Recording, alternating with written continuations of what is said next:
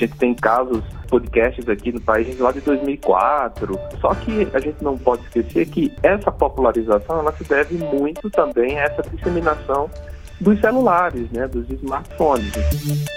Aqui, o melhor conteúdo da Rádio Nacional.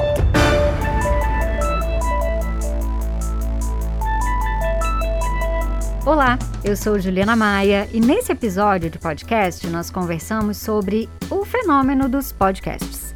O nosso entrevistado foi o professor e pesquisador da Faculdade de Comunicação da Universidade de Brasília, Elton Bruno Pinheiro. Ele é doutor em radiodifusão pública e é coordenador do Laboratório de Áudio e do Núcleo de Estudos, Produção e Inovação em Linguagens Sonoras da UNB. Também participaram do bate-papo o publicitário e produtor executivo da EBC, Gidel Queiroz Júnior, e o radialista e podcaster Mário Sartorello. Na conversa, eles falaram sobre as semelhanças de linguagem entre rádio e podcast e sobre como as novas tecnologias vêm expandindo as ondas radiofônicas. Também comentaram a respeito do caráter democrático dos podcasts e falaram da urgência de um debate sobre regulação, liberdade de expressão e responsabilidade das plataformas em casos de crimes e fake news. Vem comigo ouvir esse bate-papo.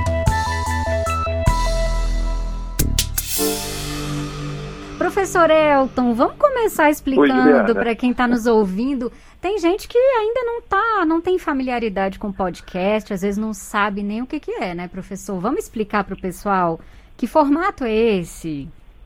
Ah, vamos sim, Juliana, aproveitar essa oportunidade para conversar, falando de rádio e criando esse diálogo aí com as inovações, né? Uhum. É, deixa eu mandar um abraço aqui também para o Mário, para o Gidel e para a Roberta, né? Que está aí nos bastidores.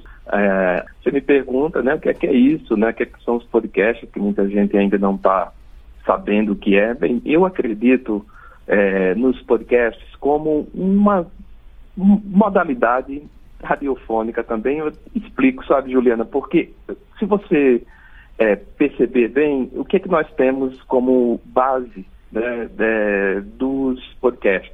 Ah, o uso de uma, da mesma linguagem, né, ou dos mesmos elementos de linguagem que nós comumente utilizamos na produção radiofônica. Nesse sentido, a gente pode entender como uma modalidade né, de rádio. Agora, sem querer entrar nas polêmicas né, de podcast é rádio, é, rádio pode ser também é, incluído nessa podosfera, né? Há autores, há colegas, pesquisadores e produtores que criam aí essa é, uma, uma dualidade que eu acho que não é tão produtiva assim, mas vale a pena a gente tocar.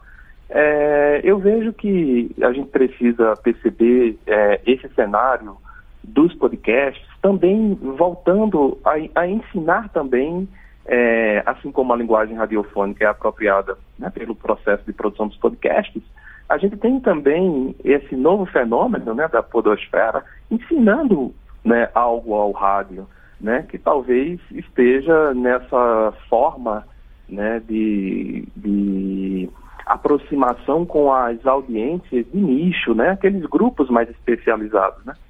Então, se eu pudesse falar assim, quatro palavrinhas básicas para ajudar a gente a definir podcast. Eu falaria em coisas como é, muito marcantes né, nas produções, principalmente aquelas que estão alcançando aí audiências maiores no nosso país. A informalidade. E aí a gente vê, olha, isso é muito típico do rádio, né? Está uhum. na história, tá na história do nosso rádio. Esse jeito de conversar, o rádio amigo, o rádio companheiro, o rádio que cria laços, né?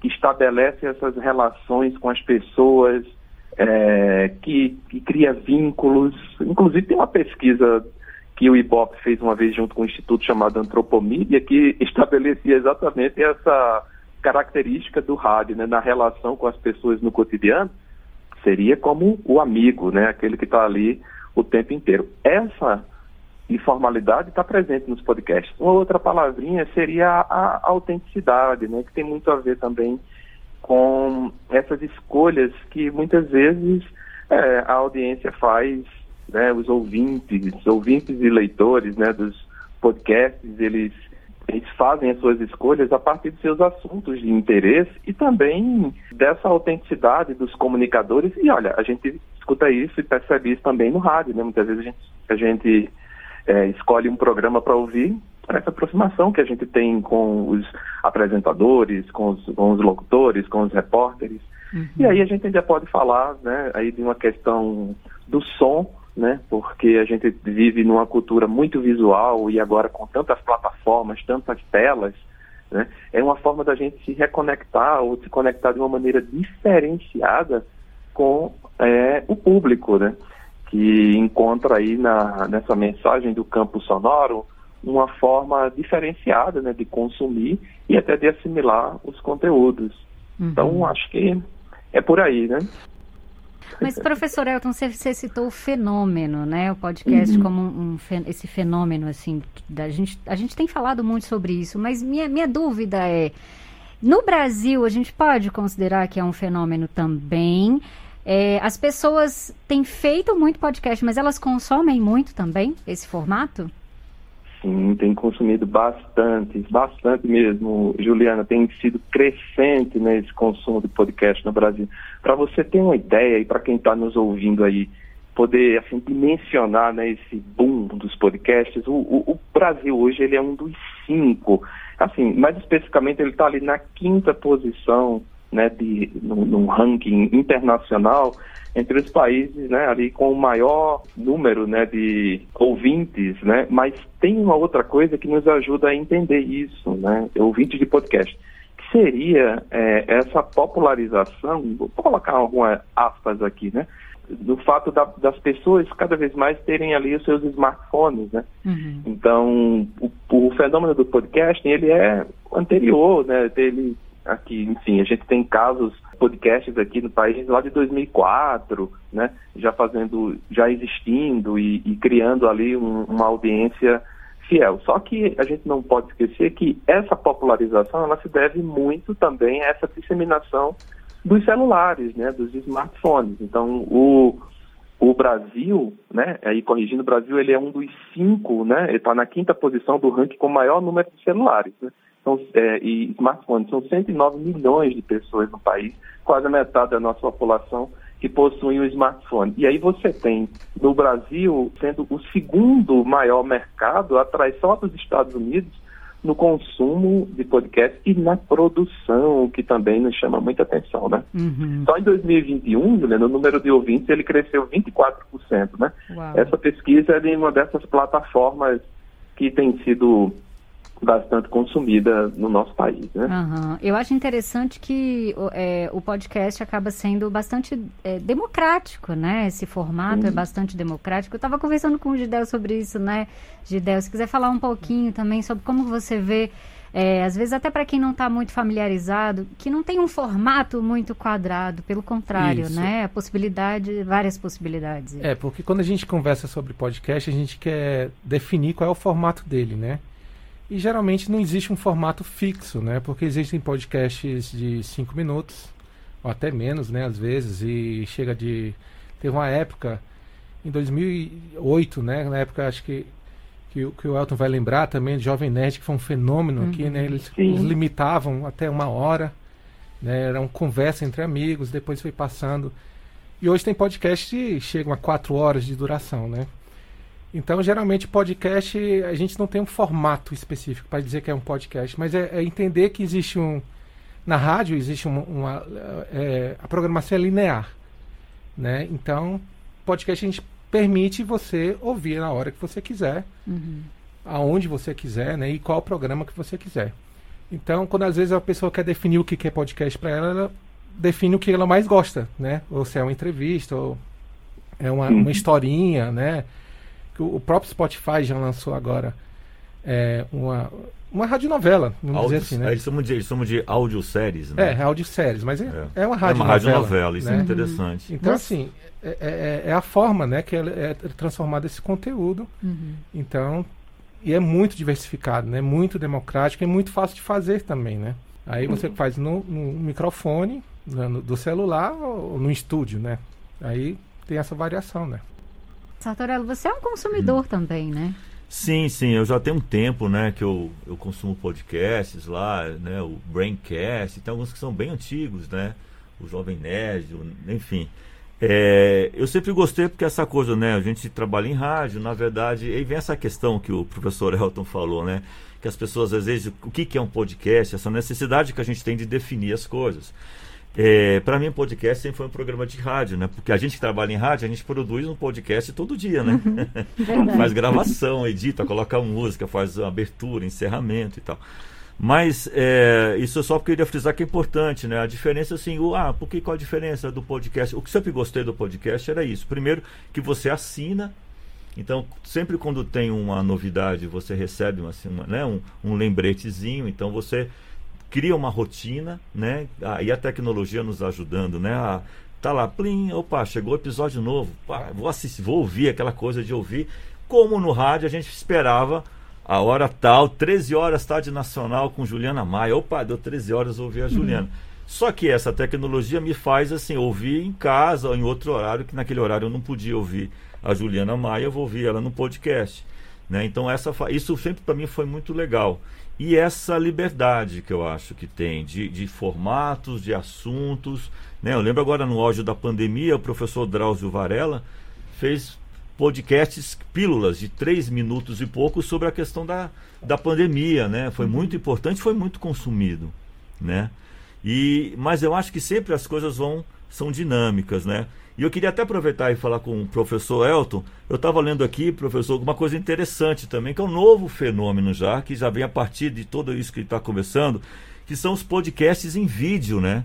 Que também estão uhum. tendo agora as pessoas gravam é, podcasts, vão para o YouTube e depois vão para as outras plataformas. Como é que como é que você vê isso, Elton? Essa já o vídeo está outra vez é, entrando aí na, na seara do áudio, como a, te, como a televisão fez com rádio. Qual é a sua visão sobre esse formato? É bem interessante, é, Mário, essa sua observação, né? Se a gente olhar dados de pesquisas recentes, né, encomendadas ou pelas plataformas ou por grupos de comunicação, especialmente aqueles que detêm as, as emissoras de TV é, de maior audiência né, no, no país, a gente vai encontrar ali que, olha só que interessante, a maior parcela dos ouvintes né, de podcast tem consumido esse formato, né, essa linguagem, essa modalidade radiofônica, assim, assim a gente também pode chamar via YouTube. Né? E o que eu acho interessante é, que é, plataformas como o YouTube, elas não devem ser desconsideradas nesse contexto, se você concorda, Gidel, né, também, porque é, elas têm, é, é, é, claro que tem toda essa questão, né, da gente estar tá falando de um ambiente que é comercial, né, que está aí no mercado e a gente fica dependente, né, nessas plataformas que não são de domínio público. Mas, no caso, quando a gente observa a nossa cultura, né, então me parece que é uma plataforma que ela é mais, é, ela apresenta uma maior facilidade de acesso, principalmente para aquela camada do, dos ouvintes que não tem muita aptidão em manusear essas interfaces mais complexas dos, das plataformas de streaming de áudio, né? como Spotify, Deezer, e outras, né? Então, é, é, uma das coisas que pode revelar esse, esse contexto é isso. Uhum. Agora, é claro, né? É, o rádio com imagens é sempre um debate interessante e o que eu poderia pontuar rapidamente sobre isso, viu, Mário, é que é muito importante, né, a gente é, compreender esse ambiente da convergência e ver em quais espaços o nosso bom, velho e querido rádio pode se integrar para agregar valor e significado à sua produção e encontrar novas parcelas da audiência, né? É verdade. Então, Legal. essa nova parcela agora tem curiosidade de conhecer, assim, cadê o rostinho do Mário, do Gidel, uhum. que quer saber quem é a Juliana, então é importante a gente criar os perfis nas né, redes de comunicação online, né? Dos, dos programas, dos comunicadores, porque tudo isso ali vai ajudando também a duas palavrinhas, né? A agregar assim a, a, legitimidade social, mais gente conhecendo o que a gente produz e o conteúdo do rádio é sempre muito interessante e dos podcasts vai acompanhando isso de poder aprofundar a informação, trazer ela mais esmiuçada ali e a, a própria sustentabilidade. Eu acho interessante demais que as emissoras, sejam elas comerciais, públicas, né, estatais, elas possam estar nesses ambientes das plataformas. A gente está citando aqui o YouTube, que é uma plataforma de vídeo, mas nas próprias plataformas de streaming de áudio, para encontrar, né, se encontrar com essa parcela da, da audiência que é nativo digital, né, que não tem os mesmos hábitos de consumo. Sim, eu, fal, eu falava com a Roberta, né, na, nas nossas conversas, nossa produtora, que uma pesquisa bem recente, Gidel, Mário, Juliana, que a gente fez aqui na UNB, junto ao Laboratório de Áudio, ao Laboratório de Políticas de Comunicação e ao Observatório da Radiodifusão Pública na América Latina, foi sobre como as emissoras de rádio do Brasil, as principais emissoras, né, as tradicionais, do país inteiro tem se integrado nessas plataformas, sabe, Mário? Muito interessante isso, viu? E, e, aí o que é que a gente percebeu? Que é ainda uma integração gradual, né? E uhum. que a gente uhum. tem que entender que isso tem a ver com a nossa própria forma de produzir a cultura, né? Às vezes os recursos que estão é, envolvidos para o rádio, mas os dados que a gente levanta em síntese chamam a atenção que é o momento das emissoras de rádio buscarem se aproximar mais né, produzirem, é, transformarem, como o Gisel falou aí, os seus conteúdos em, em, em formato de podcast, mas também, por que não pensar em produções nativas para esse espaço, ah. uhum. né? O que seria muito interessante, porque a gente começa a trabalhar com essa perspectiva, né, da expansão, da propagabilidade, né, dos conteúdos, é, é, é, um cenário que eu acho que só faz crescer, sabe, o próprio rádio. E, se vocês me permitem, um dado muito interessante, sabe, sabe qual é, Juliana? Hum. É que quem escuta podcast, não necessariamente é, eles repelem outros meios, né? né? Uma pesquisa do IBOP, né, da, do IBOP para o Grupo Globo, essa pesquisa está disponível online, se vocês buscarem, foi identificado que as pessoas que escutam, pelo menos seis em cada dez brasileiros, né, que consomem podcast, eles mantiveram ali ou até aumentaram o consumo de outros meios. Né? Inclusive o rádio. E, né? e, e inclusive é o rádio, mesmo? né? Que Isso, olha o podcast aí, Juliana, ampliando esse leque de conteúdos, né? Sem necessariamente tomar o lugar de um uhum. outro meio. Né? É, isso é muito interessante, né? Gidel, era mais ou menos o que a gente conversava, mais ou menos essa ideia também Isso, de colocar a Rádio Nacional em é. outros formatos, ampliar né, Exatamente. Essa, esse é, alcance. É, é, a gente estender o conteúdo da Rádio Nacional para outros meios, né? E da forma mais fácil possível para a pessoa assistir, né? No uhum. YouTube ela ouve música, ouve alguma é, é, podcast pelo YouTube mesmo, né? Deixa o vídeo rolando lá, né? E também tem o Spotify. Né? Então, uhum. a gente estender do dial, né? trazer esse conteúdo na rádio e fazer com que a rádio seja conhecida também através dessas ferramentas e trazer o público para a rádio. Então, essa pesquisa aí que o professor falou é exatamente a, a linha que a gente está seguindo de, de, de, de, dar esse círculo, né? essa volta. Ouve aqui, ouve aonde você quiser.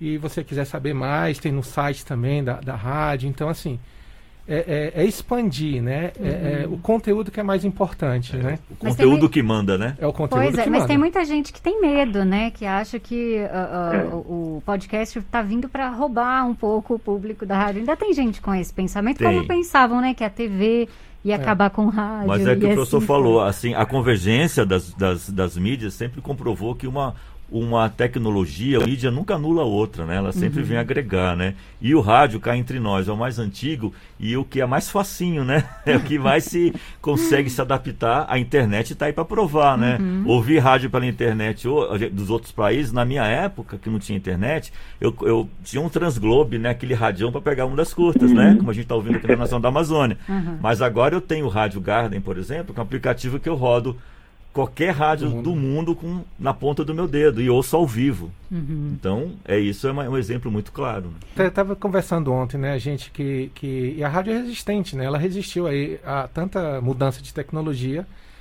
e ela está tirando mais proveito ainda do que qualquer outro meio da internet. Verdade. Uhum. Né? Por causa do, da facilidade, inclusive no início, porque a gente está falando de podcast datado em 2006 de acordo com uhum. arquivos arqueológicos, é 2006, 2014, né, que o professor, 2004, Quatro. né, uhum. que o professor falou, em 2006, 2008, assim, que teve as, os primeiros podcasts no Brasil. Então, assim, ela, ele tirou proveito da banda da internet, que é mais fácil subir áudio, então, e ela se expandiu, né. É, então, é, é, essa resistência do conteúdo de rádio que está valendo aí. É o conteúdo que é importante mesmo.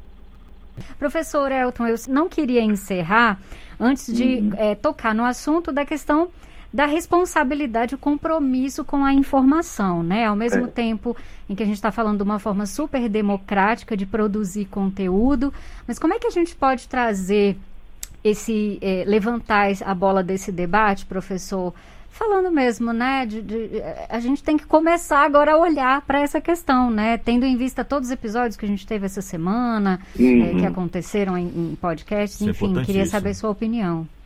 Sim, importantíssimo. Esse é um debate que a gente precisa ampliar sem medo, uhum. né? É, eu queria reforçar antes isso que o que o Gidel falou, né? Do rádio ser esse meio resiliente, de enfrentar com muita capacidade, né? De se adaptar de forma dinâmica a esse que a gente costuma aqui, né, na academia, a gente fica procurando umas palavras, né, uns termos assim, mas se fala, sabem que em novo ecossistema de mídia, né? A gente tem um, né, bonito, Gostei, né? viu? Gostei.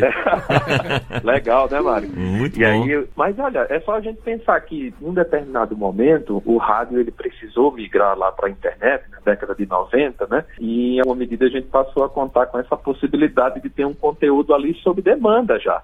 Então o rádio já sabe fazer isso, já é, sabe é trabalhar nesse mundo da, do, do podcast. E agora chega um momento em que é preciso a gente aproveitar nessa época onde outras praticidades vão aparecendo, né? Eu falei de dados dos smartphones, aí, no mundo são quase 4 bilhões de smartphones né, é, existentes, aí, então isso faz com que o nosso conteúdo, o conteúdo da Nacional da Amazônia possa chegar em qualquer lugar do mundo, né, por meio das plataformas, que a gente vá sem medo e nessa lógica, né, de experimentar, né. Agora, que, indo para esse tópico que a Juliana falou, né, é muito interessante, porque as plataformas, ao contrário dos meios de radiodifusão, o nosso bom e velho rádio, a televisão, elas ainda não encontram no Brasil, mas também no mundo, né, uma regulação muito. não encontram uma regulação específica. Né? Mas a gente pode dizer né, que isso não é também. É, a gente não pode pensar nesses espaços como um território sem lei, né? Uhum. porque a gente tem ali crimes específicos sendo realizados nesses contextos, né? E que precisam ser punidos. Agora, é claro que o debate sobre a responsabilidade dessas plataformas tem que ser ampliado. Né? Uhum. No país, a gente ainda está assim, caminhando assim, a passos lentos né, para falar da regulação das plataformas. Então, são ainda nível de projetos de lei que às vezes só atende a um nicho muito específico. Né? É, por exemplo, os debates mais recentes falam dos canais, dos serviços de é, chamados SEACs, né, que são serviços especializados, né, é, como a TV por assinatura, por exemplo, né, e, e não fala, não, não vai ainda falar desse ambiente das plataformas de streaming com muita né, é, propriedade. Mas, então, é, não é só aqui no Brasil que acontecem esses fatos. A gente, a gente teve esse, mas as plataformas também já vêm tomando algumas atitudes que são interessantes mas a gente não pode perder de vista que é, é tensionado pelos patrocínios, né? uhum. né? É. Então, por exemplo, nos Estados, vamos citar um exemplo de fora, né? Nos Estados Unidos é, teve um, um, caso aí bem emblemático, né, de um é, podcast que foi retirado, né, do álbum, alguns episódios, porque o apresentador ele fazia apologia ali, a, era anti-vacina, né, Isso. e também tem vários episódios em que ele é, mencionava, era, tinha atitudes racistas, né? Então o Spotify tem divulgado, inclusive, que tem afastado esse tipo de conteúdo, derrubado episódios que postam fake news. E se a gente olhar, olha os casos, né? Racismo, fake news, é, enfim, apologia a, a, essas ideologias absurdas, né? Hum. Que estão por aí, como foi o caso aqui do Brasil, né? Falando do, do, nazismo, a gente tem tudo isso previsto como crime, né? Ou na nossa Constituição, ou em dispositivos legais específicos, então eles precisam ser punidos. Mas é muito interessante a gente pensar que território é esse dos podcasts. É um território ainda sem lei, eu posso falar o que quiser, porque a democratização, esse sentido da democratização, é real. Uhum. Né? A gente, todo mundo está podendo produzir e colocar, mas aí entram as responsabilidades das plataformas, e que aos pouquinhos elas, ainda em passos muito lentos, têm se é, aperfeiçoado em criar ali mecanismos para a gente denunciar, que nem acontece nas redes sociais, uhum. quando a gente vê um conteúdo que faz, faz fala, é, traz algum, alguma fake news, uma notícia falsa, né? Ou que, enfim, é, faz apologia a coisas né, que são contra a lei, a, a gente pode ir lá acionar e denunciar. É uhum. É importante que esse tipo de de, de, protocolo, vamos dizer assim, esteja também cada vez mais acessível, né, fácil da gente acionar no contexto das plataformas. Mas, sobretudo, o debate sobre essa regulação, gente, sem medo, né? Sem é, medo. Professor, acho que é, é uma coisa, só para complementar rapidinho, esse caso que a gente teve essa semana com um dos podcasts mais ouvidos do Brasil, né, que é o Flow Podcast, uhum. é, é, isso, né? Essa, essa possibilidade das pessoas, né, eles mesmos falam, ah, nós somos dois, dois garotões aqui que a gente não sabe de nada e tal. Só que aí tem um, tem, um, tem um limite nisso aí, né? A partir do momento que você come, aí tem que ter a questão da consciência de cada um, né? Quando você está falando no microfone, pra, no caso dele, para milhões de pessoas, você não pode se basear de que nós somos dois pessoas aqui que estamos bêbados, a gente não está nem aí para nada. É só... Quer dizer, você tem que assumir uma responsabilidade. Uma coisa é você está falando aqui para os seus amigos e quando você assume um microfone para falar para muitas pessoas, você tem sim que se informar, né? E saber das leis do seu país. Então, para os nossos ouvintes que estão aqui da Rádio Nacional da Amazônia, ah, vamos fazer um podcast faça, é maravilhoso. Realmente a tecnologia está mais fácil, mas uhum. nunca se esquecendo do que você vai falar, você está falando para várias pessoas. E aí, assim, uhum. qualquer coisa que você falar, você tem que falar com responsabilidade, né? Não é. exime, nada exime. E essa podosfera, ela também tem, tem que ter essas suas regulações, né? É, ela está aí, é, ela também está sujeita, né, a aos limites da liberdade de expressão. E seria tão melhor né, que as pessoas usassem esse espaço Sim. mais democrático é, para fazer três coisinhas que apontam também as pesquisas como as mais é, recorrentes, sabe? O que as pessoas mais querem, mais buscam quando elas ouvem um podcast, que é aprender, né? Uhum. Se entreter, né? Se divertir e se atualizar, se informar. Então, é isso que a gente deve né, cultivar nesse novo né, ambiente é, midiático, sonoro né, e convergente, que são os podcasts. Né? É muita coisa a ser explorada, é, mas muita coisa boa já sendo feita. E, assim, repito, para as nossas rádios todas né, do, do, do país, fica esse convite da gente se aproximar mais sem medo desse universo, né? Porque, veja só, gente, é, uma, uma, outra pesquisa feita recentemente aqui é, na UNB mostrou que a, a, as emissoras de rádio ainda aderiram timidamente até um app gratuito que era para integrar as rádios, né? Que era oferecido pela Associação Brasileira de Emissoras de Rádio e TV, né? É, e aí, dessas emissoras, né, hoje a gente tem 5.508 emissoras AM e FM, 5, mais 5.500 emissoras em operação no país. Né? É, agora veja só, 4.700 e tanto assim são comerciais. Uhum. Mas desse universo de emissoras, sabe quantas a nossa pesquisa aqui identificou inserida nas plataformas e trabalhando podcast? 520 Nossa. só. É uma parcela pequena, né? Uhum. E aí é preciso que a gente vá para esse, ocupe esse lugar que, bem, podcast não se limita só a pensar em rádio, porque a gente tem as redações de jornalismo produzindo, a gente tem as organizações de uma maneira geral, autarquias produzindo seus podcasts, né? as empresas, a, a TV se apropriando dessa linguagem. Nós do rádio temos né, essa expertise, a gente pode dizer maior, então a gente pode entrar sem medo nessa. Vamos uhum. lá, gente. Você que gosta de rádio, vamos mergulhar nessa, vamos fazer mais podcast, vamos experimentar. Isso aí. então a gente pode dizer, né, professor, que pensar o futuro do rádio é, nesse momento, falar de podcast, pensar podcast, não só podcast, mas outras formas de, de, de diversificar, de colocar esse conteúdo aí para o público. É isso, sim, né? Sim, em outro momento a gente precisou pensar no nosso rádio e a sua integração à internet, aos sites, né, uhum. aos aplicativos é. próprios que, por exemplo, a EBC tem, é muito bacana a gente poder acessar né, as rádios pelo aplicativo. Nesse momento, é a hora também de a gente ir buscar agregar valor e significado para as rádios no ambiente das plataformas. Né? É, é esse é o momento.